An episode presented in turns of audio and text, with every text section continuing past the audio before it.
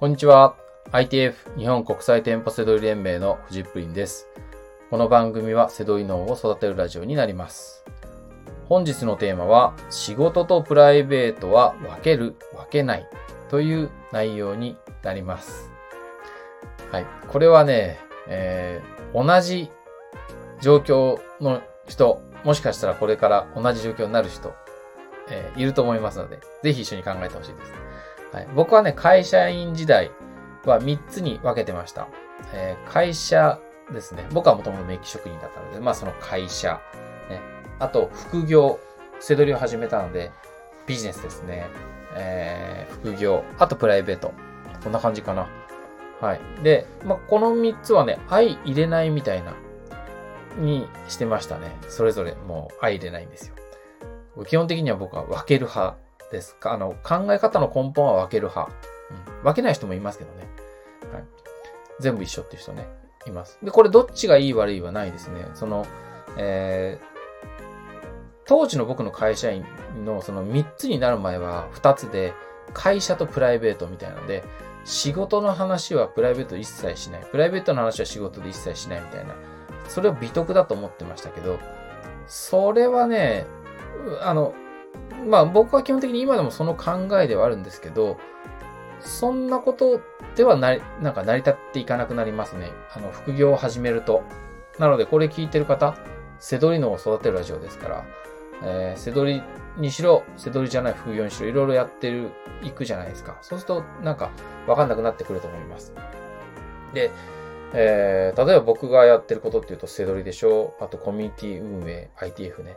あと、えー、ウェブマーケティング、ね、ありますよね。あと、えー、発信者としての顔もあります。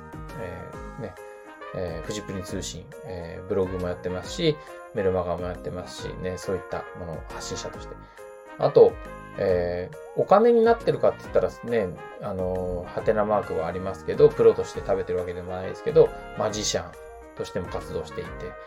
で、まあ一応やったことがあるものを言っちゃうと、例えば作詞とかもあったりとか、あと執筆ね、書籍、書籍2冊出してるわけじゃないですか。ね、こんな風になってくると、これみんな、あなたこれ仕事の話でしょってなったりとかすると、もうね、わかんなくなってきてるっていうのもあるじゃないですか。あと仕事にしていきたい趣味っていうのもね、ある人もいるんじゃないですか。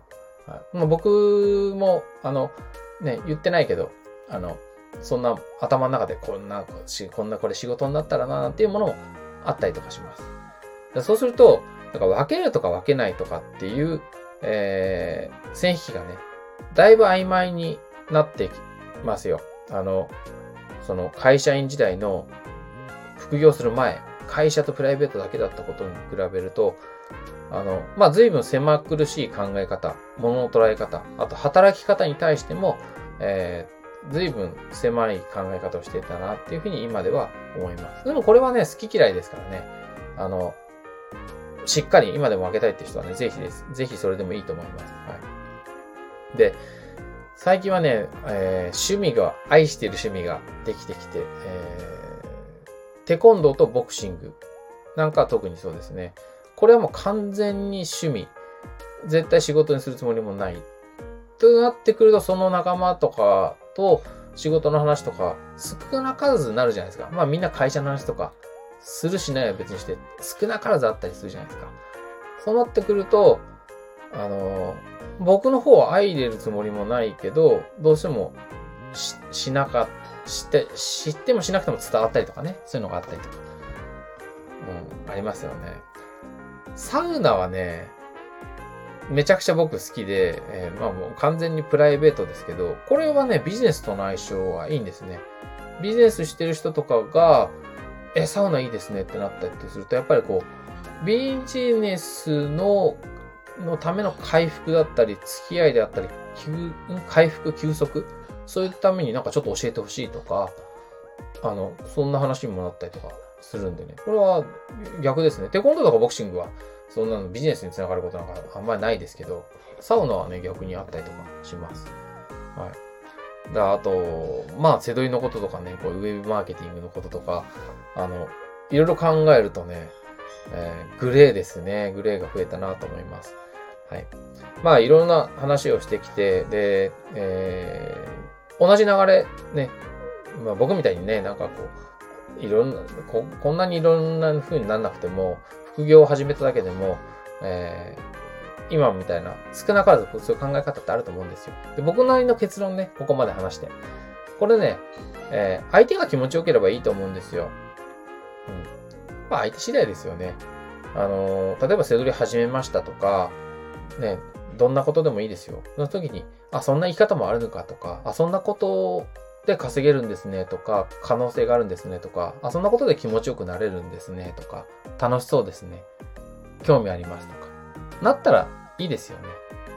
まあそれが、例えば、ウェブマーケティングとか、SNS とか使って、え、そんな集客できるんですねとか、ね、集客の話になったりするとね、これ、プライベートでお客さん集めたいっていう場合もあれば、ビジネスに利用したいっていう場合もあれば、でもこれ、マーケティングとしては一緒ですよね。手法として。だからそういう考えると、もう、もはやなんかその、考え方とかをね、こっちが広く持っていって、相手がどう思うかっていうところでね、やっていかなきゃいけないなっていうふうに思います。